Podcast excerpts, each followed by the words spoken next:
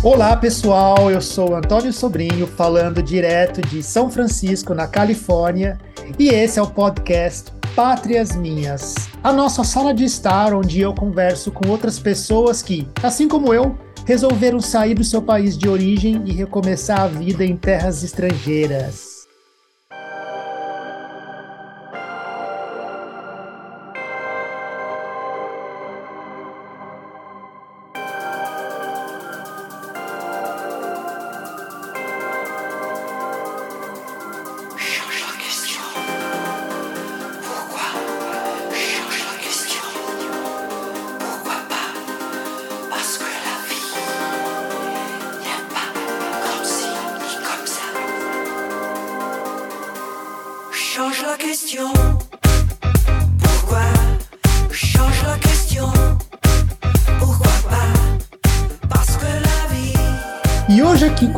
Nós temos a Matilde.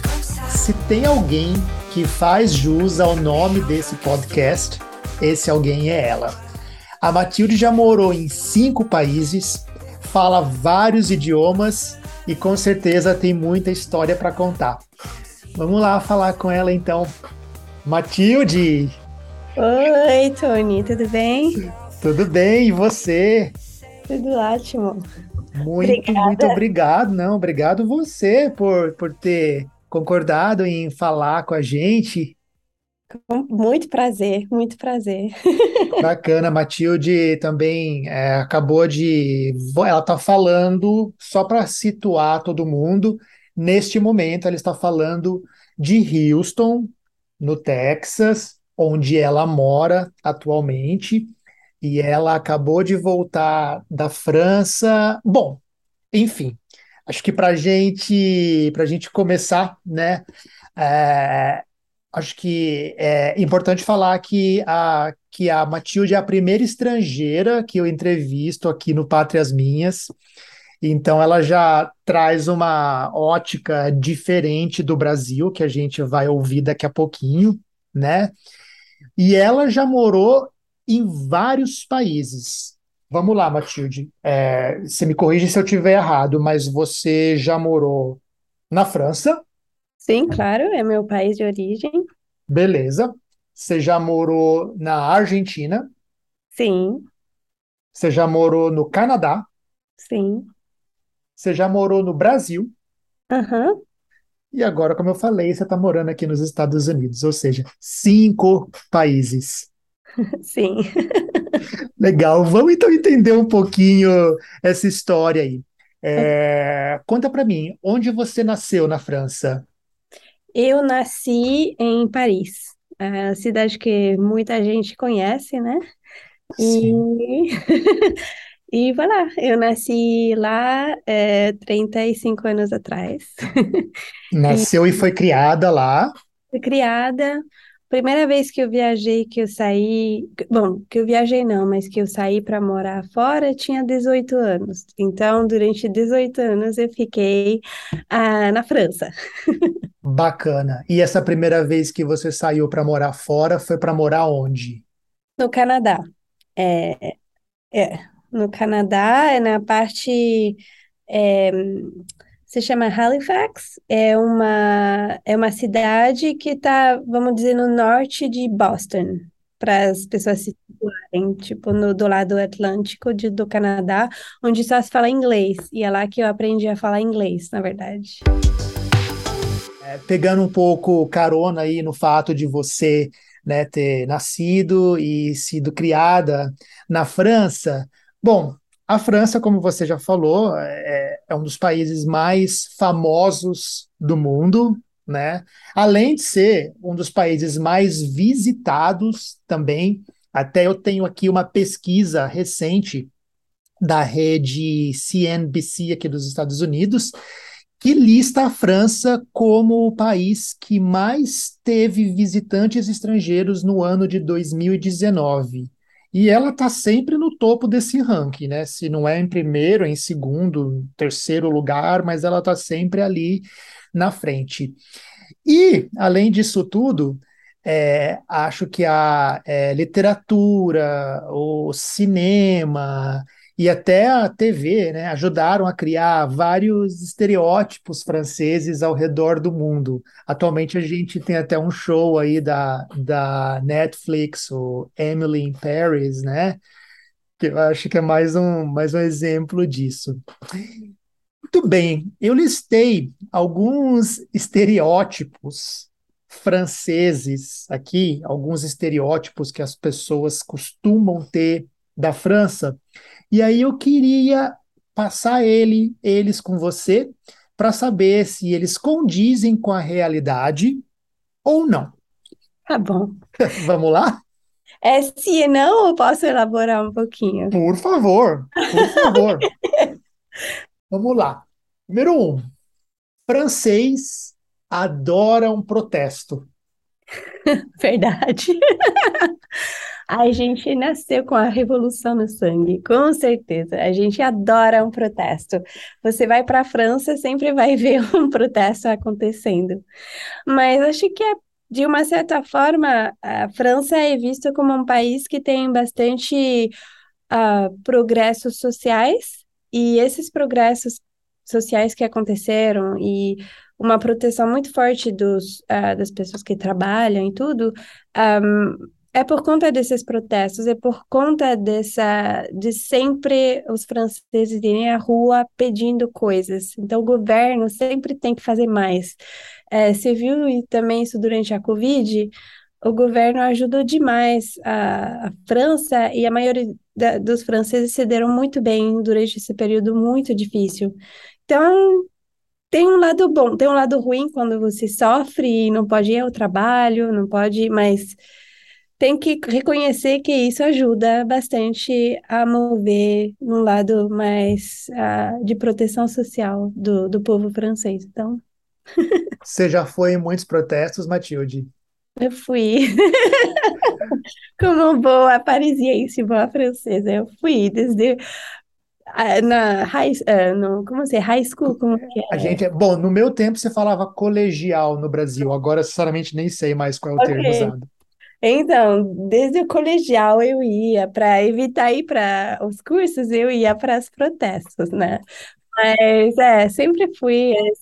Para mim, especialmente as coisas que contam para mim, que é tudo que é ligado às mudanças climáticas, eu sempre fui. E todos os protestos também que foram ligados a quando teve o atentado do Charlie Hebdo. Uhum. Ah, vocês lembram disso? Uhum. 2015, se não me engano, né? Exatamente, foi um momento muito forte na França, é, aí, enfim, eu participei desses protestos, com certeza.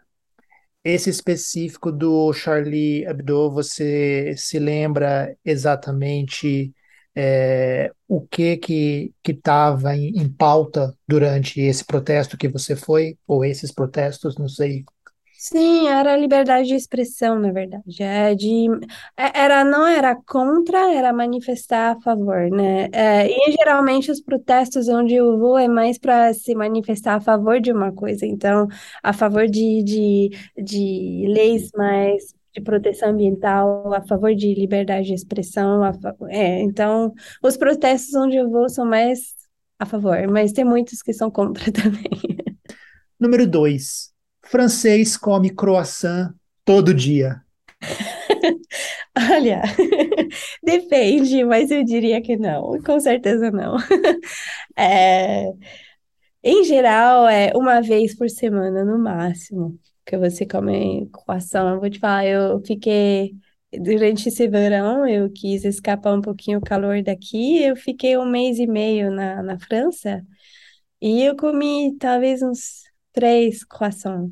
O que é um café da manhã típico de um francês que acorda com pressa de ir para o trabalho ou ir para a escola, o dia a dia? O que, que você toma? Então, é muito parecido com o café da manhã é, brasileiro. É, na verdade, é um pão, mas não é pão francês, né? Um pão baguette é, com manteiga, é, se quiser geleia e um café. Isso é o básico. É. Você achou estranho quando você chegou lá no Brasil e descobriu que o pão mais popular lá se chama pão francês, embora você nunca deva ter visto aquele pão na França? É, pois é, eu não entendia por quê, porque para mim era pão e, E não tinha nada de francês pra mim, mas enfim, eu falei, tá bom, aceitei. o O título, né? lá, vamos aceitar, né? Bacana. Ah, essa é fácil, essa até eu sei. Francês gosta de vinho.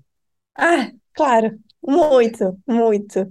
Acho que um dos países que bebe mais vinho no mundo é a França, by far. Talvez também italiano, espanhol estão nessa mesma quantidade, mas é, a gente bebe muito vinho, é algo que faz muito parte da nossa, do nosso cotidiano. Não tem um jantar que você sai sem beber vinho. Cerveja não é tão assim comum, mas vinho é muito, muito, muito. E aí, e vinho tinto é o principal? Ou pode ser também vinho branco, rosé? Durante o verão, rosé branco é muito mais comum, mas é qualquer vinho. Entendi. Olha, essa é polêmica e acho interessante para desmistificar de uma vez por todas para quem está ouvindo. Vamos descobrir a verdade. Na França, não se toma banho todos os dias? Ah, isso é mentira. É, se toma banho, sim. Eu fiquei que na França está muito menos, normalmente está muito menos quente. Então você não toma dois banhos por dia como no Brasil, que eu, eu até quando estava no Brasil tá tão quente que você toma dois, di dois banhos por dia. Na França, é, não, você toma um geralmente. Ahm, mas acho que essa reputação vem porque, claro, antes, é, muito tempo atrás, as pessoas não gostavam de água, achavam que a água era mal, tirava, dava, é, doenças, coisas assim, enfim. Então, é, as pessoas se banhavam, mas até com roupa, não se banhavam nu, tinha todo esse negócio. E para disfarçar o cheiro das pessoas, colocavam muito perfume. O perfume foi inventado na França.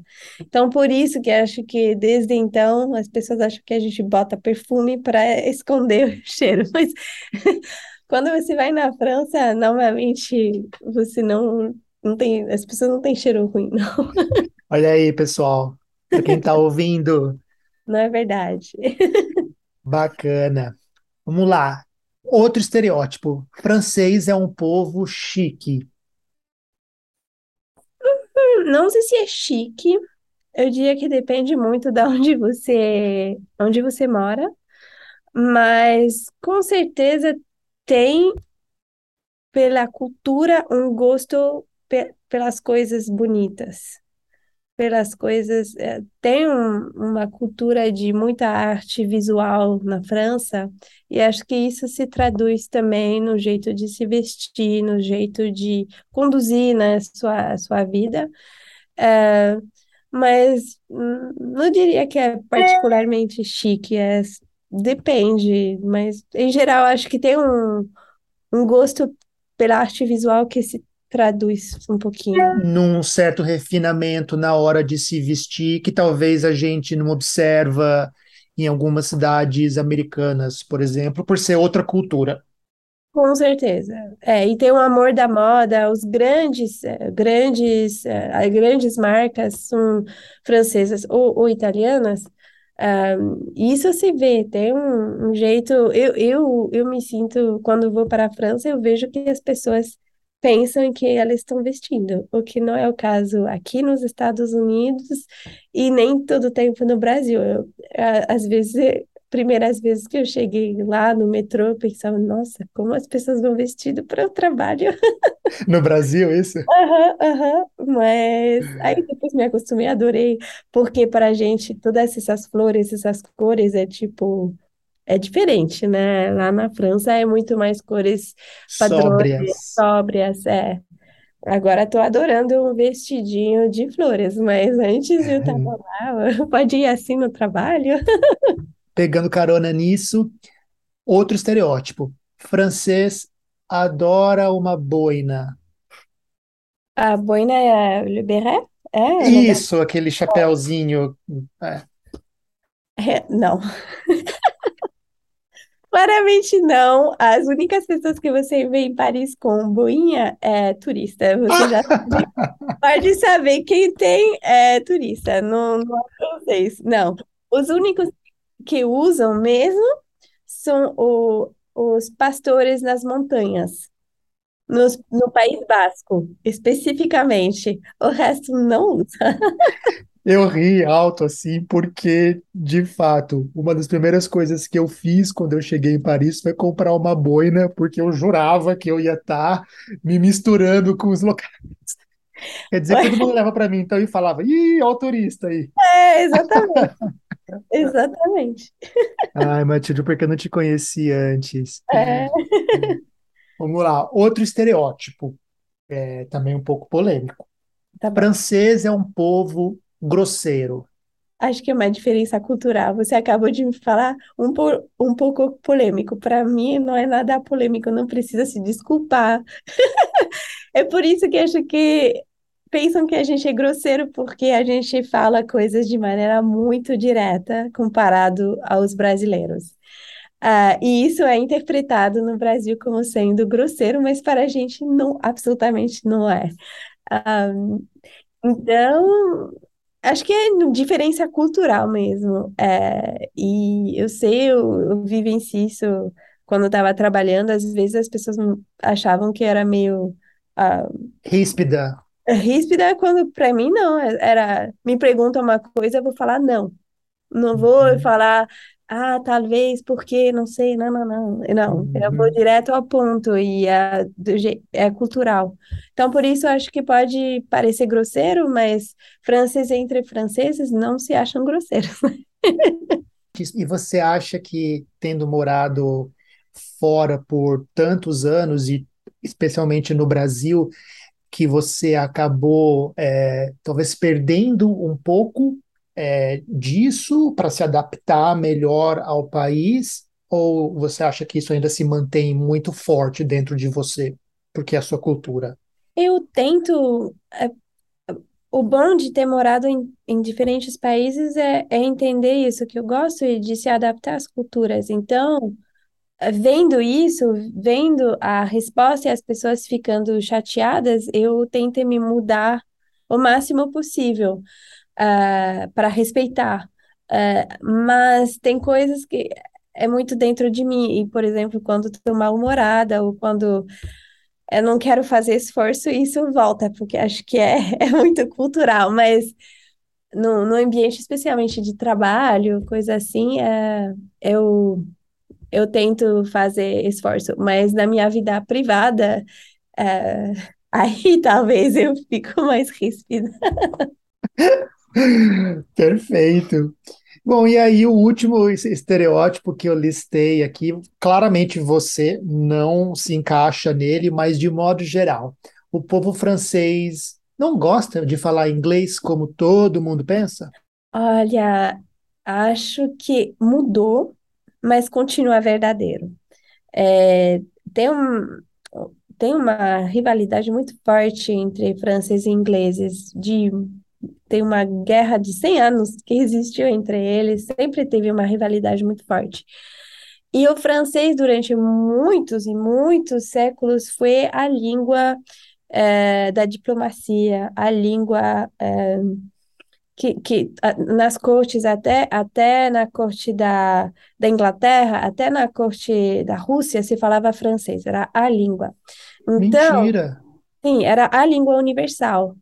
E depois veio o inglês, com, com, quando os ingleses foram é, colonizar mais, enfim, e os Estados Unidos é, sendo o que são hoje, o inglês é, ficou mais é, importante. Então, durante muito tempo, francês, você se virava no mundo, pelo menos, é, com francês. E aí, acho que por isso demorou muito para os franceses aceitarem que, na verdade, tem que falar francês, tem que falar inglês. E foi isso. Mas hoje em dia acho que o povo entendeu.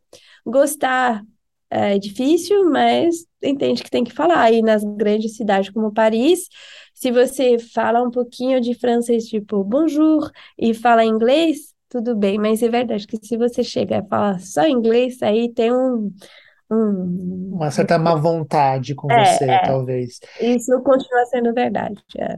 E o inglês, ele é ensinado nas escolas como segunda língua, como é no Brasil, ou não?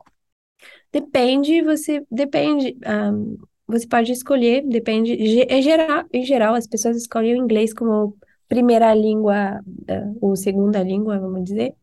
Ah, mas você pode escolher eh, alemão, russo, outras línguas, eh, espanhol, se quiser. Então é sua escolha, mas hoje em dia a maioria das pessoas usam, fazem inglês.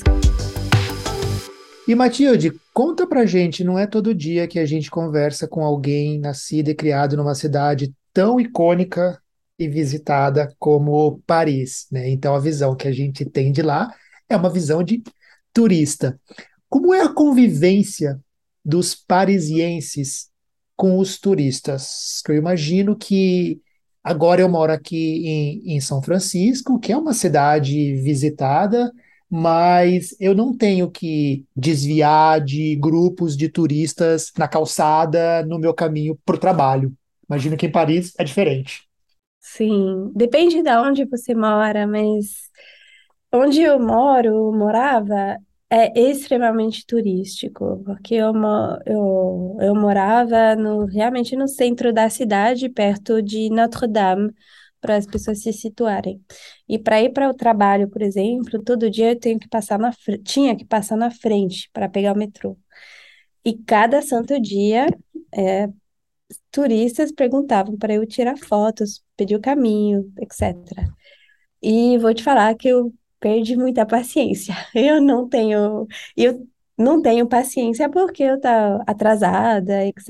E claro, eles, ah, turistas estão estão descobrindo, etc. Não não estão com pressa e eu tô com muita pressa. Para mim, sempre teve um, tive uma uma relação difícil com turistas. Até eh, algumas semanas atrás, eu eu estava em Paris junto ah, com pessoas que não conheciam, e eu tive que fazer algumas atividades turísticas, assim, quase foi um esforço para mim muito, não muito grande, porque adoro mostrar minha cidade, que é uma cidade muito linda, mas é muita gente, é, é, é extremamente turístico, então não é, não é simples, não é simples, mas ao mesmo tempo Paris vive de turismo, então tem que aceitar e quando eu vejo pessoas perdidas, especialmente quando eu escuto português, eu adoro dar direção, etc., porque se nem que todo mundo fala português na França. Uhum. Mas, é, eu fico. É uma relação difícil. E em Paris, por acaso, tem algum movimento é, que você tenha visto contra o turismo, como a gente vê, por exemplo, em Barcelona, onde existem, né, pichações nas áreas turísticas, é, xingando os turistas, mandando eles irem embora para casa? Não, não, isso não, não. Realmente, ah, não. Nada disso do que eu vi, talvez as pessoas tenham experiências diferentes, mas não, tem um. de não ficar no caminho, eu- isso é uma coisa, mas de não. de rejeitar, não é bem assim, justamente. A gente sabe que se Paris é tão ah, bonita e tão bem conservada, é graças, gra- graças às pessoas que vão e visitam. Então, ter o respeito pelo, pelas pessoas é só conviver e, e fazer seu dia a dia que fica mais difícil, mas não tem rejeição como em Barcelona, não. E você foi para o Canadá, então, com 18 anos, foi a primeira vez que você morou fora, né? E você foi para Halifax. Você já falava inglês quando você chegou lá? Eu falava um pouquinho do que aprendi na escola. Então, eu sabia gramática, mas eu não falava tão bem assim. Mesmo que meus pais fizeram um esforço muito grande, por exemplo, colocavam só os, eh, ah, os eh, movie, eh, como se diz? Filmes?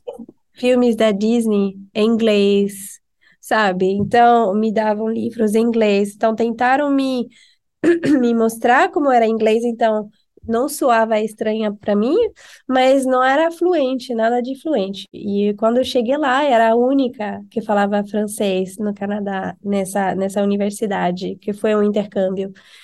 E foi muito bom para mim, porque eu ou falava inglês ou Não falava. não falava. Então, foi o melhor jeito e eu agradeço muito de ter tido essa oportunidade de aprender. E você não foi, então, fazer um curso de inglês como segunda língua. Você foi para a universidade e aí, obviamente, você teve que aprender e aprimorar o seu inglês lá. Mas enquanto você estudava, o que que você estudava? Era é, realmente um pouquinho de tudo. É lá que eu descobri é, cursos sobre meio ambiente e que comecei a me interessar muito sobre o meio ambiente, as, a- enfim, tem que, tudo que tem a ver com sustentabilidade. Mas era curso de marketing, de história, um pouquinho de tudo. É realmente um, era um intercâmbio para aprender o inglês através de cursos que todos os alunos fazem, né? Então foi, foi muito bacana, adorei essa experiência. E eu imagino que você deva ter conhecido a região francesa lá do Canadá. É, então, da segunda vez que eu fui, porque eu fui para meu mestrado depois, aí eu fui para Montreal, Montreal, que lá é, é, é metade inglesa, metade francesa, que é o Quebec, a região de Quebec. E lá o francês é muito diferente. Para mim era mais fácil de falar inglês que francês. Eu não, Isso não que eu ia te perguntar, muda muito? Você saberia me dizer se é, o grau de diferença comparado com o português do Brasil e o português de Portugal, por exemplo, onde é que fica o francês da França e o francês do Canadá? É, eu acho que é mais ou menos similar, porque se acostuma, depois de alguns, são palavras e você se acostuma rapidamente, mas os primeiros dias eu não entendia muito bem o francês e eu ficava até mal, porque pensava, nossa, eu falo exatamente a mesma língua, eu não consigo entender. Mas eles entendiam você. Com certeza. E acho que eu tive a mesma experiência agora que eu fui para o Brasil eu, e na minha volta para a França, eu parei alguns dias em Lisboa. Eu não entendia nada do que as pessoas me falavam em português do Portugal. E depois de alguns dias eu conseguia entender melhor. Então, acho que é a mesma, a mesma coisa. Questão de acostumar o ouvido mesmo, né? É, exatamente. É. Uhum. E tirando a- essa diferença na, na língua, por assim dizer, é, o que mais, assim, ou aliás, que semelhanças você notou entre a, entre Quebec e a França, que você virava e falava, hum, tá, isso aqui claramente é herança da, da nossa colonização francesa.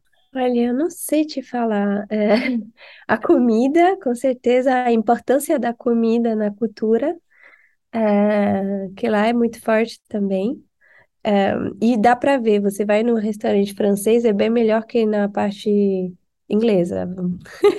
Para mim, pelo menos para o meu gosto. Dá para dizer que realmente é, é uma parte do país que se diferencia do Sim, resto? Muito, muito. Até na, na arquitetura, quando você vai para Quebec City, que é a cidadezinha ah, francesa lá, parece que você está na Europa mesmo. Tem muita arquitetura, lembra muito de uma cidade pequena francesa. Então, isso sim, mas na, na culturalmente acho que se diferen se distanciou, não sei, é uma mistura. Não consigo te dizer o que é francês, o que é inglês. É a cultura deles com uma influência, não sei. Não, não sei se você conseguiria dizer o que vem do Portugal na cultura brasileira. Ah, eu acho que é mais fácil quando eu tô em Portugal, as duas vezes que eu fui lá para Portugal, ah, eu consigo identificar lá. Mas, obviamente, né, estando no Brasil, para mim, é, não. Mas em Portugal, sim, eu vejo alguma coisa, eu falo, ah, por isso que no Brasil eh, funciona assim, porque veio daqui, né? É, mas então acho que como eu sou francesa, eu não tenho essa autocrítica para falar, é por isso que eles são assim. Falta de autocrítica minha. E o que, que te fez com 18 anos lá atrás falar: quero passar um ano estudando numa universidade num país do outro lado do Atlântico? Olha, acho que ehm, meus pais me influ, influenci, influenciaram. Influenciaram, influenciaram. Desculpa, desculpa meu português, tá? O português é perfeito. Eu tive um exemplo, é, eles, com eles a gente viajou bastante quando era pequena, só para dar um contexto, é, meus pais são, são médicos, e eu fiz várias viagens com ele humanitárias, ou seja, a gente viajou com eles e fomos para hospital ajudar, essas coisas. E abriu, eu, eu pensei, nossa, isso é maravilhoso, e é aí que eu vi que o mundo precisava de, de melhorar. E também meu pai uh, sempre contou para a gente que ele morava morou no Canadá, estudou no Canadá, ele morou no, é, nos Estados Unidos, onde você mora, em São Francisco, ele fez estudos é, de medicina lá um pouquinho também, enfim. Então, isso sempre me inspirou, eu vi como ele ficou uma pessoa legal, eu pensei, ah, eu quero ser igual. Então, por isso, quando eu escolhi meus estudos, eu escolhi uma universidade que me permitia viajar e fazer esses uh, exchange, Intercâmbios. uh, intercâmbios. Um, e por isso, e aí, quando eu tive que escolher qual país, eu quis realmente reforçar meu inglês. E Canadá me, não sei por que, me atraiu mais que Estados Unidos. Então foi, foi assim que começou. E a Argentina, como é que entra nessa história?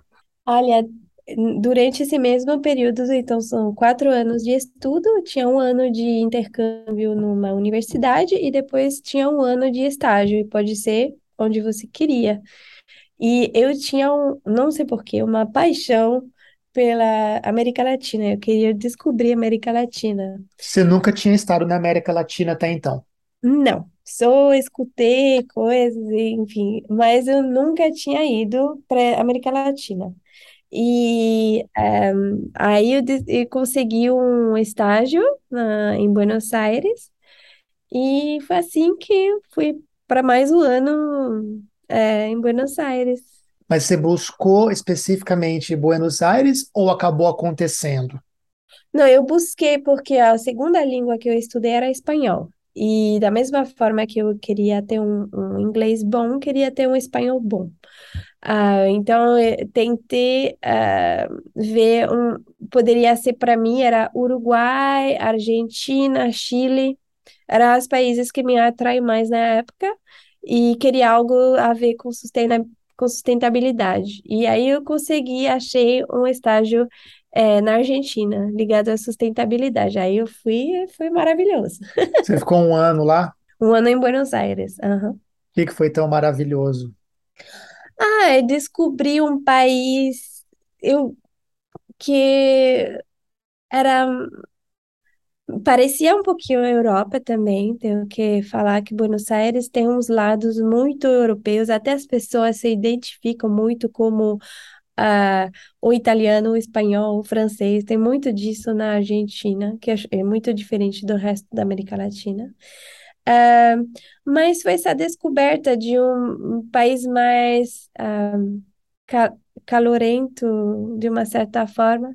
Não... Acho que você quer dizer mais as pessoas são mais calorosas? Calorosas, isso. Calorosas, as pessoas são mais calorosas, porque no Canadá as pessoas são muito simpáticas, mas uh, é diferente, né? E, e, cada um fica na sua casa, não tem essa coisa de convivência que eu descobri quando fui para Argentina. E aí o Brasil, como aconteceu na sua vida? Então, essas duas primeiras experiências foi como estudante, né? E, e as outras experiências foram através do trabalho. É, eu voltei depois do meu mestrado é, no Canadá, então em Montreal, eu voltei para Paris para trabalhar numa empresa uh, que tem um, uma empresa que, que tem a sede na França, mas que é internacional. E trabalhei lá uns três anos e depois eu falei que eu queria muito voltar a morar fora. E ah, na época, mi- minha chefa me falou: Bom, você toparia ir para o Brasil? Você sabe por quê que depois de três anos, já formada, trabalhando, você ainda tinha essa vontade de morar fora de novo? Ah, porque eu gostei tanto de ver outras coisas. E Paris é uma cidade que, não só pelos turistas, né, mas que, que cansa, que é uma cidade muito cansativa. Eu não gostava morar em Paris, mesmo sendo muito bonita, etc. É uma vida difícil. Você mora em apartamento pequeno, tudo é difícil em, em Paris. É, em geral, especialmente como, quando você começa um trabalho, não tem um salário muito bom. É, então, eu, eu sabia que não queria ficar em Paris. E eu gostei tanto das minhas experiências fora, eu gostei tanto da América Latina, porque aí, quando eu estava na Argentina, aproveitei para visitar outros países. Brasil incluso? A Brasil só visitei a parte de Foz do Iguaçu, Tá, na fronteira ali com a na Argentina. fronteira com a Argentina, mas ah, eu fui para outras outros países e por isso que eh, eu quis sair de novo e continuar com uma experiência e continuar descobrindo, porque pensei, eu, eu coloquei tanto esforço para falar línguas, né, morar em países diferentes, que não é para eu ficar numa torre em Paris falando francês o dia todo, não vou gastar todo esse esforço que eu fiz. Aí você falou para sua chefe dessa sua vontade e foi quando ela te perguntou se você iria para o Brasil.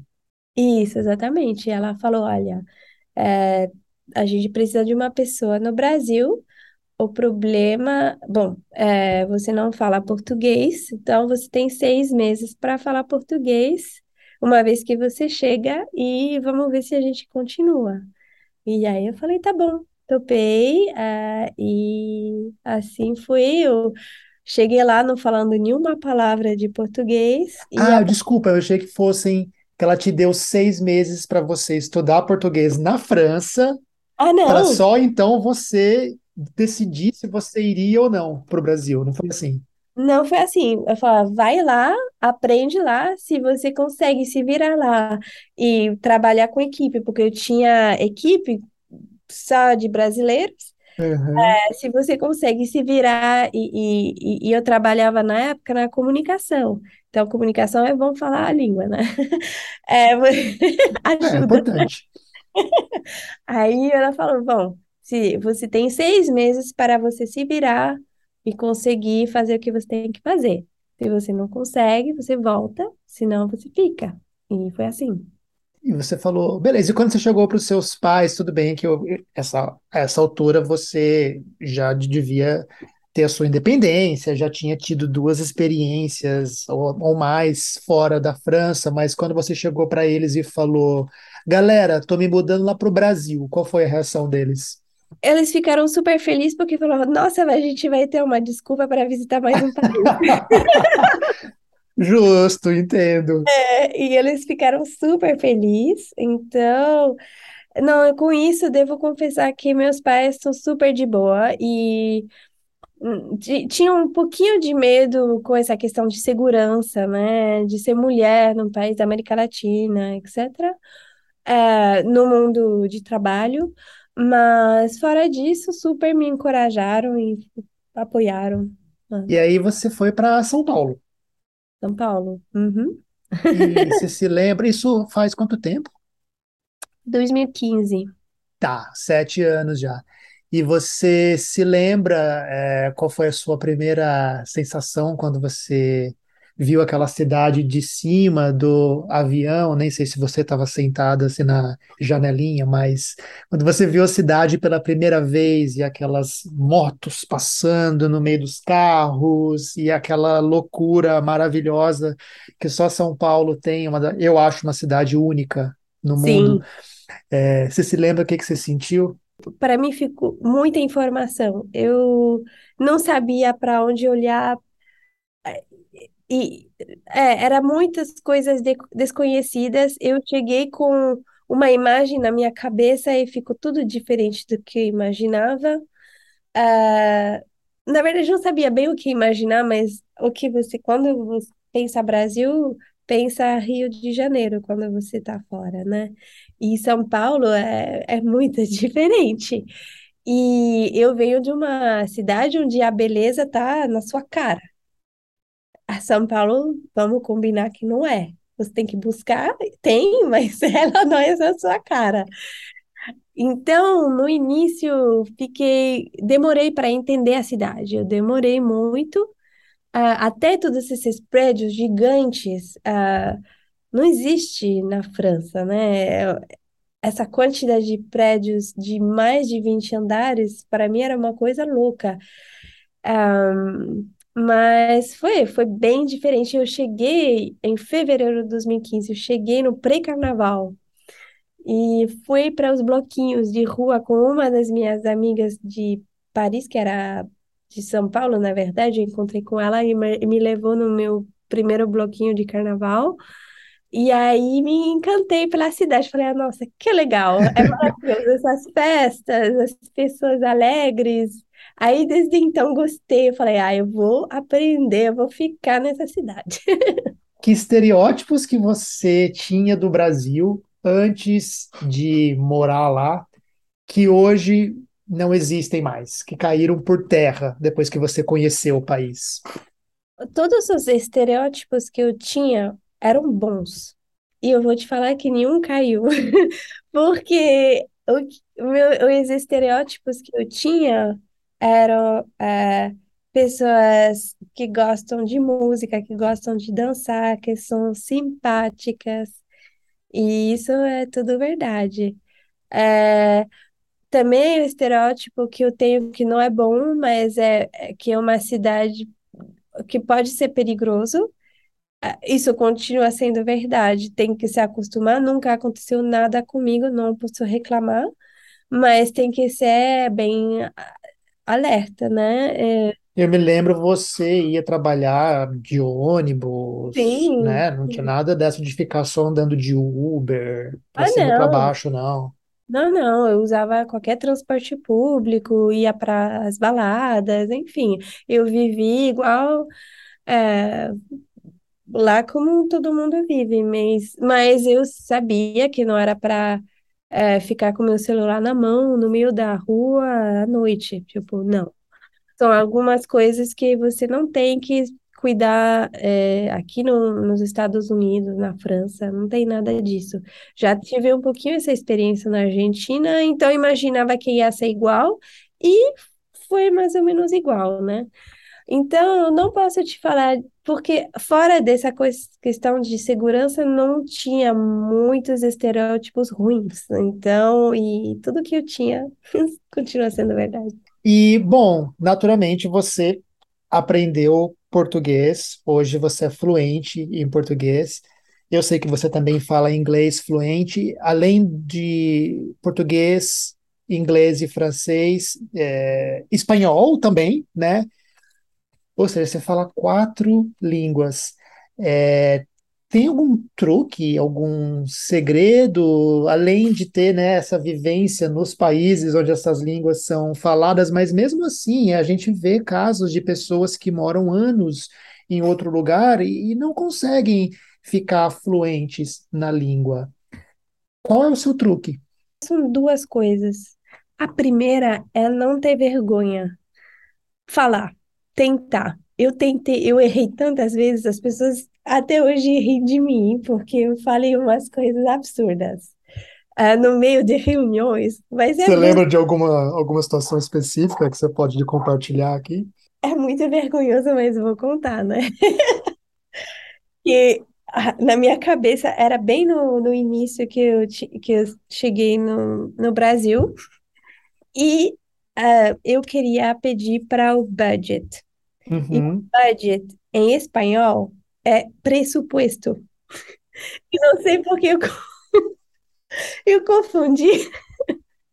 Ai, que vergonha. Eu pedi o presunto. Gente, para quem tá ouvindo a gente e não fala inglês, budget é orçamento, tá? Ela Orçamento queria pedir um orçamento, ela pediu um presunto. No meio de uma reunião com o CEO. CEO brasileiro. o brasileiro. Ah, todo mundo riu, era uma, uma reunião meio tensa, e aí todo mundo ficou rindo, e tudo bem. Mas, enfim, então, você vê, é, e aí, bom, passei um pouquinho de vergonha, mas agora era conhecida como a mulher do presunto. Muito bom. Como fala presunto em francês, só a título de curiosidade? Jambon. Hum, que é mais parecido com Ramon Ramon. em espanhol, né? Então, enfim, então não vai e fala. Isso é a primeira coisa, de perder essa coisa de, ah, vou falar errado, falar errado, e daí, né? As pessoas vão rir de você, pior que pode acontecer. E segunda coisa é tentar fazer amizade e é se conectar com pessoas do país.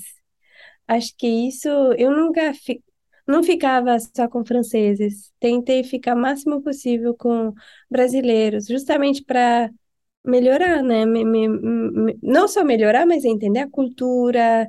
E acho que é o único jeito de você realmente se inserir numa, numa, numa cultura diferente, aprender uma língua e falar com as pessoas. Como que você fazia amizades lá no começo? Bom, no começo era muito através do trabalho, né? É, eu fiquei ami amigas de algumas pessoas no trabalho, aí eu saía, me apresentavam outras pessoas, etc. E foi aí foi indo. Hum. Você acha fácil fazer amigos no Brasil? Ah, acho que brasileiros, em geral, eles são muito fácil de se aproximar, uh, de um primeiro momento. Depois, para manter uma relação, fica mais complicado. Para mim, ficou, porque uh, é o contrário. Na França, você demora para fazer amizade, mas uma vez que você é amigo, você é realmente amigo e você vê. E... No Brasil, é tipo, ah, vamos se ver, vamos. E para mim era, ok, vamos. Isso que nunca era acontecia. E eu não entendia no início. Eu falei, por que ele falou que a gente ia se ver? Nunca se via. Ah, mas depois de entender, ou vamos se ver e ver a diferença quando a pessoa pensa que vai ou não, aí fica melhor. Mas até chegar nesse nível, demora. Se você pudesse montar um país imaginário com o melhor de cada um desses países que você morou. O melhor da França, o melhor do Canadá, o melhor da Argentina, o melhor do Brasil e agora o melhor dos Estados Unidos. O que que esse país teria? Bom, França é fácil. É, comida, vinho, saúde, sistema de saúde, sistema de educação. Então, isso seria a coisa que eu guardaria, porque eu acho excelente é, lá. Saúde e educação são públicas na França e de qualidade. E de, bo e de muito boa qualidade. As melhores são públicas, né? É, então, isso é uma coisa que eu, eu acho super legal, que eu guardaria. E essa questão de comida não é só por, por comer, mas realmente de você ir uh, ver os, as pessoas que fazem comida é muito local, você tem muitos pequenos produtores, esse amor do produto bem feito, essa é uma coisa que eu não tenho aqui, que eu gosto muito da França. É uma coisa, é uma produção menos industrial, menor escala, Exatamente. mais orgânica, artesanal mesmo. Exatamente. Quase, quando você vai na França, quase tudo é orgânico. É, é até difícil achar coisas industriais. Ah, bom, enfim, depende aonde, né? Mas perto da onde eu moro é, é assim. Um, depois da Argentina, o que eu levaria da Argentina? A carne. Não, os paisagens. Paisagens são maravilhosos. Olha, Ah, é, lindo. A Argentina é um país lindíssimo. Ah, Patagônia. Nossa, eu fiquei em lugares ah, é, lind- lindos. Então, isso é uma coisa que eu gostei de lá. Ah, Canadá, a, a, a gentileza das pessoas também. As pessoas são muito simpáticas e as coisas são fáceis. A administração funciona muito bem. Então, uma administração canadense no meu, no meu país, tão eficiente como no Canadá. É, no Brasil, eu levaria toda a parte cultural. É, a música, é, é a alegria das pessoas e as pessoas também. Um, e dos Estados Unidos, eu levaria a conveniência, facilidade. Aqui tudo é fácil, né? Tudo é aqui para facilitar a sua vida. Já quero morar nesse seu país, já. Aonde tiro visto? Bom, e você já mencionou antes que você trabalha com sustentabilidade, né? E de todos esses países também, onde você morou, na sua opinião, qual deles está mais avançado nesse quesito e qual deles está mais atrasado? É uma boa pergunta. Eu acho que realmente em termos de leis de consciência ambiental, França é muito mais avançado, mas não é só França, é a Europa em geral. É, eu posso falar porque eu, eu estudo muitas das leis é, sobre isso e realmente a Europa está muito mais avançado que qual, qualquer outro país. É, o mais atrasado depende. Acho que depende.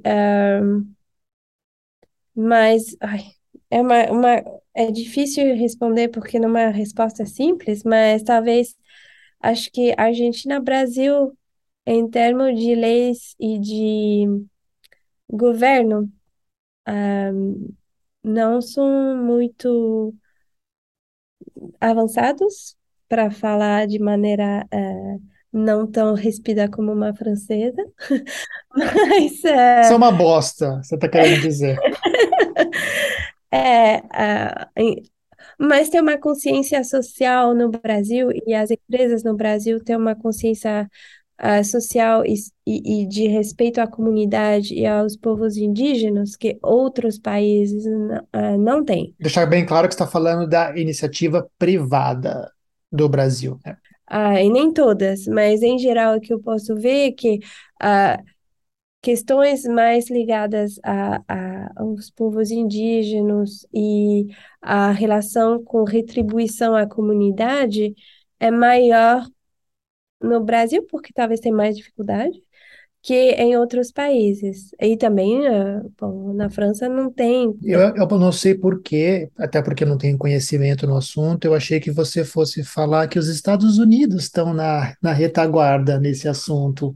Eram, eu posso dizer que eram, mas com o governo novo e com a, a lei que acabou de passar, eu não vou, não vou falar disso porque não é assunto do podcast, mas é, é deu um boost bastante grande e, e, e tem uh, leis e legislação que obrigam as grandes empresas a cumprir uh, bastante uh, regulamentação que não existe em, na América Latina. E eu não sei se aqui também, por ser, é, por ser uma federação da forma que é, né, em que os estados têm muita autonomia, eu arrisco dizer que também deve variar muito de estado para estado. Né? Eu, por exemplo, Califórnia sabe-se que é um estado mais progressista, então, principalmente essa região aqui do norte, São Francisco, é, acho que sustentabilidade é, é, é, muito forte aqui. Mas eu me lembro quando eu fui para a Geórgia, eu fiquei assim espantado de ver que parece que nem reciclar eles reciclam lá, você não acha nem lixo para reciclagem numa praça de alimentação, por exemplo. Então, eu acho que deve ter muito essa diferença, né? Com certeza, você tem toda a razão. Eu estou falando a nível federal, né, a nível global das leis e das, mas com certeza é, é estado por estado e o estado onde eu moro, Texas, é um estado bem conservador que não tem uma consciência ambiental uh, muito forte, mas uh, que tem, por exemplo, muita. É um, um dos primeiros estados que tem energia renovável, por exemplo. Um do maior produtor de energia solar e, e uh, eólica. Então, depende muito, uh, mas em geral, acho que em termos de, de leis, uh, Estados Unidos não é, poderia ser bem melhor, tem que ser bem melhor, porque é quem polui mais, mas não é não é o, o pior em termos de respeito às leis. Acho que o Brasil, uh, especialmente, uh, tem até regulamentação, mas ninguém respeita, ninguém. Uh, então. Mas a França, eu vi que entrou em vigor, acho que semana passada, se não me engano, uma, uma lei que eu acho super interessante que proíbe voos de curtas distâncias, né? Então hoje você não consegue mais comprar uma passagem Paris-Nice de avião. Você tem que ir de trem. Isso é muito bom e faz todo sentido. O trem é muito rápido e o tempo de você ir até o aeroporto, embarcar, de desembarcar, é o mesmo tempo que você passa no trem. Você também tocou um pouquinho nesse ponto agora na sua resposta anterior, mas hoje você mora no, no Texas, né? Como é para você viver num estado mais conservador? Olha, eu cheguei aqui uh, com muito preconceito, uh, muito mais que quando eu cheguei no Brasil. Quando eu falo aqui, eu falo de Houston, porque eu estou falando de Houston. É, eu achava que ia ser tudo horrível e fui lá. Só para contextualizar para quem está ouvindo também, como é que você foi parar em Houston? Conta para gente. Então, eu fui porque é, eu casei com um brasileiro que mora em Houston. Acho que, aliás, ele foi um dos seus convidados. É, e, e a gente tinha a escolher entre morar no Brasil e nos Estados Unidos. E, bom, veio a pandemia, enfim, e decidimos ir para para Estados Unidos. E por Ele isso. já morava em Houston quando vocês se casaram. Exatamente. Então era a escolha um, entre os dois países e ele tem uh, um trabalho bom que ele gosta. E, enfim, é, e como eu gosto de mudar, descobrir coisas novas, aí eu não me importei em, em ir para Houston, mas com esse receio de ir num estado extremamente conservador e que tem leis e, e, e jeitos muito diferentes do que eu, eu penso. Uh, mas também eu penso, vamos dar uma chance e eu devo confessar que nada do que eu achava realmente aconteceu, uh, porque onde Houston é uma cidade dentro do estado extremamente conservador, tem umas ilhas liberais, e Houston é uma delas. É uma cidade extremamente diversa, tem muitos latinos, eu escuto espanhol em todo lugar. É muito legal. Eu não esperava isso e, e tem um, uma sensação bem, bem legal e as pessoas uh, são bem diferentes do que eu imaginava, não são conservadoras, então tá, tá sendo ok porque eu moro numa cidade onde consigo me identificar com, a, com as pessoas com quem eu convivo, né? Ima, de todos esses países onde você já morou, onde é mais difícil ser mulher?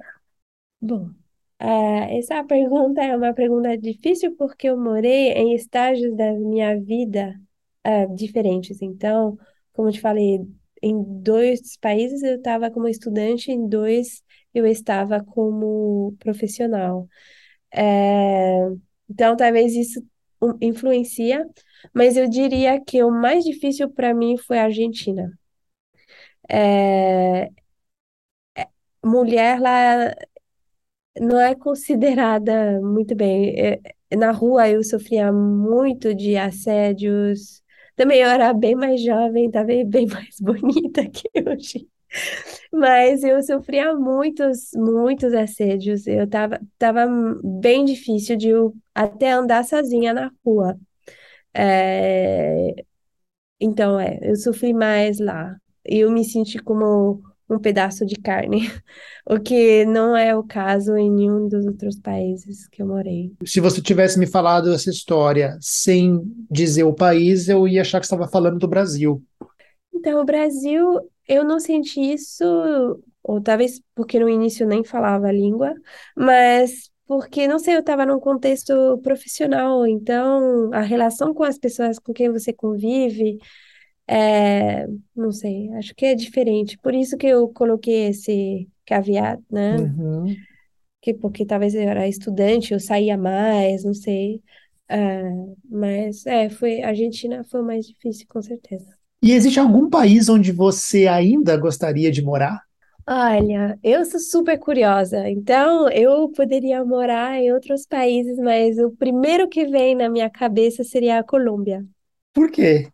Ah, porque é a mesma coisa que eu amei no Brasil. As pessoas são simpáticas, tem música, as pessoas dançam, é, é lindo, tem natureza. É... Ai, eu não sei, é um país que me atrai muito. Você já foi para lá como turista, então, tô Sim, imaginando. sim, sim. E adorei. Ah, então, me identifiquei muito com Colômbia.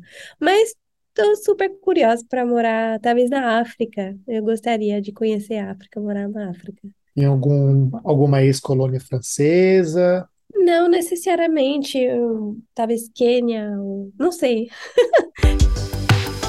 Falando em colônias, deixa eu te perguntar isso. é, qual é a sua visão sobre o passado colonizador da França? E se a sua visão ela é hoje é, universal na França, ou ela é mais particular sua e da sua bolha? É uma boa pergunta. Eu não sei te dizer se a minha visão é tão universal, é, porque não é um assunto que se fala muito. É, então, não sei se as pessoas têm muita opinião sobre isso. Eu sei disso porque eu procurei, porque eu quis entender o colonialismo e tudo o que aconteceu por conta disso. E como a gente, eu acho que a França tem um dever de re- repara- reparação. Isso é a minha visão. Acho que foi, foi péssimo, especialmente na África, mas não sei dizer se minha visão é muito universal, porque não é falado, não é ensinado muito bem, pelo menos na minha época. Talvez hoje seja melhor ensinado, mas na minha época falou que era ruim, eh, mas não falava o que deveria ter feito, né? Ou não falava como reverter o que foi feito. Mas eles passavam os livros de história de quando você era criança, eh, traziam essa época da história da França como algo a não ser seguido. Já tinha uma certa crítica, só faltava se aprofundar um pouco mais. Sim, não, tinha, falava que claramente foi um, eh, um império e que não, os franceses não se comportaram do jeito que deveriam se comportar, né? Mas hum, foi só isso, só chegou até esse ponto, né? A crítica. Não, obrigado por dividir. Eu fiz a mesma pergunta para um dos entrevistados, que ele é brasileiro e mora em Portugal, e eu queria saber dele se ele tinha alguma noção de qual é a visão portuguesa a respeito do passado colonial deles, e ele me falou mais ou menos o mesmo que você, que ele acha que não é um assunto que se discute muito. É, e acho que na Inglaterra deve ser igual, tipo, faz parte da história, tem, ah, mas acho que se tiver, é, tem tantas coisas para reparar depois. Bom, para a gente encerrar, então, eu tenho o que eu chamo de momento clichê, que é quando eu faço as mesmas perguntas para todos os meus convidados. E a primeira delas é: o que que você diria para outras pessoas que, assim como você, estejam pensando em emigrar para o Brasil? Vão de olhos fechados. Vai ser medo. É muito legal. Claro que tem que se acostumar com algumas coisas, ah, mas quem está curioso, quem entende, quer procurar entender as diferenças culturais, isso vale para qualquer país. Ahm, vai adorar. E o, o bom que o Brasil, o povo é muito aco- acolhedor e se você é muito, as pessoas são muito pacientes, então elas têm paciência para quando você fala errado, tudo como eu, ah, vão tentam entender, não falam mal para vocês, você se sente muito bem lá. Então eu falo, por favor, tentam a aventura que vocês vão gostar. E a sua família cumpriu a, a profecia deles de ir lá te visitar mesmo quando você morava lá? Três vezes. E estão me perguntando quando a gente vai comprar uma casa lá. E aí, o que que você diria para aquela Matilde com 18 anos? O que que a Matilde de hoje diria para aquela com 18 anos, quando ela decidiu sair da França pela primeira vez para morar fora? Que você sabe hoje que você não sabia naquela época? De aproveitar cada momento e de não ficar com tanta ansiedade.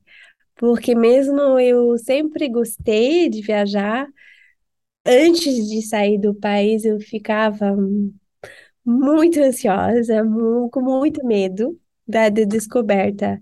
E isso foi passando ao longo do tempo, eu diria de não passar por esses momentos que são difíceis, né?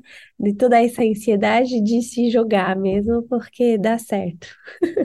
E aí, uma pergunta que me surgiu agora, nem sei se você vai ter uma resposta assim na ponta da língua, mas para quem está ouvindo a gente e gostaria de entender um pouco mais da França, da cultura francesa, tem algum filme ou livro ou série, enfim, que você indicaria para essas pessoas, eu incluso? Olha, é uma boa pergunta e eh, eu, como eu tenho, eu convivo com uma pessoa que está tentando eh, conhecer mais a França, a gente assiste bastante filmes e séries na Netflix.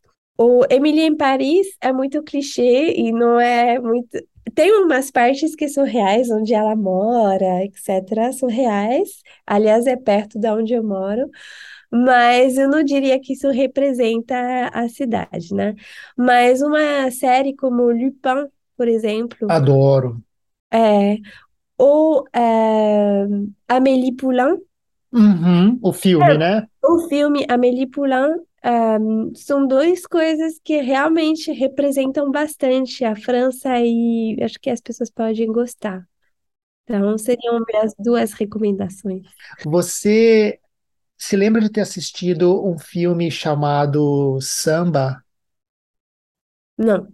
É com o mesmo ator que faz o Lupin e Ah, eu vi o trailer que é sobre um- uma pessoa, um imigrante que está indo senegalês que vive legalmente na França. Isso, eu achei bem interessante e mostra um outro lado de Paris, né? Menos glamouroso, menos turístico, mas tão interessante quanto.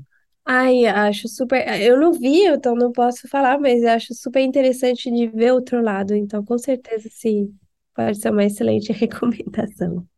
Matilde, muito obrigado mesmo pelo seu tempo, pela sua disponibilidade, por ter aberto essas histórias para a gente. É, foi muito legal, aprendi bastante coisa, me diverti também, e tenho certeza que quem estiver ouvindo a gente agora também vai ter se divertido bastante.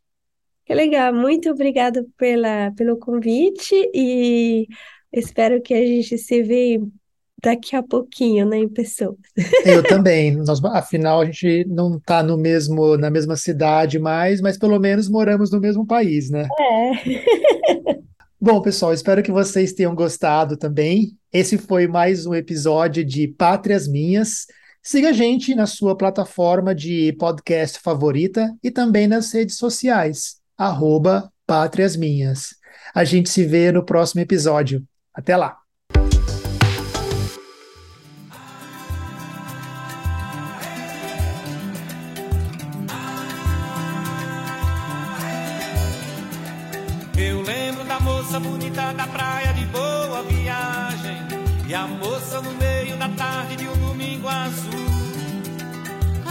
Era bela e Ju era bela da tarde Seus olhos azuis como a tarde Na tarde de um domingo azul La Belle de Ju Boa noite a todas e todos. Ah, obrigado, Tony, pela, pelo convite para dar um depoimento sobre a Mathilde.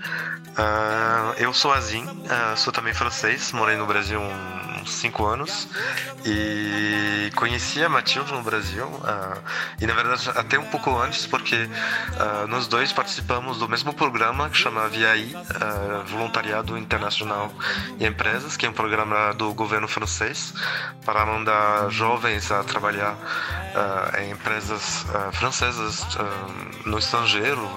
Nós dois fomos no Brasil, para o Brasil, e acontece que teve uma reunião de explicação, de informação sobre o programa que aconteceu em Paris e nos encontramos lá uh, e logo uh, soubemos que, que íamos para São Paulo. Então conversamos naquela reunião e uh, estávamos no, no, no, mesmo voo de Paris para chegar em São Paulo e encontramos na, no momento de, de pegar as bagagens. Então foi muito engraçado de ter esses dois encontros em dois países em poucos dias de, de, de diferença e rapidamente tivemos essa conexão e, e tivemos também a oportunidade de se encontrar através de, dos jovens franceses da comunidade francesa na época.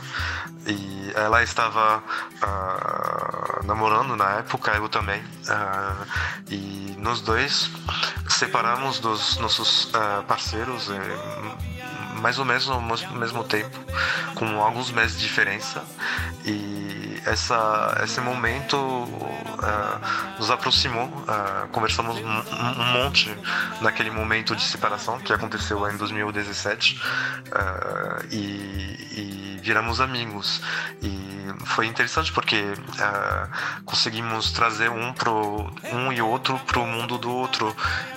eu apresentei uma série de amigos para Matilde e ela também me apresentou amigos dela. e e foi, foi muito bom.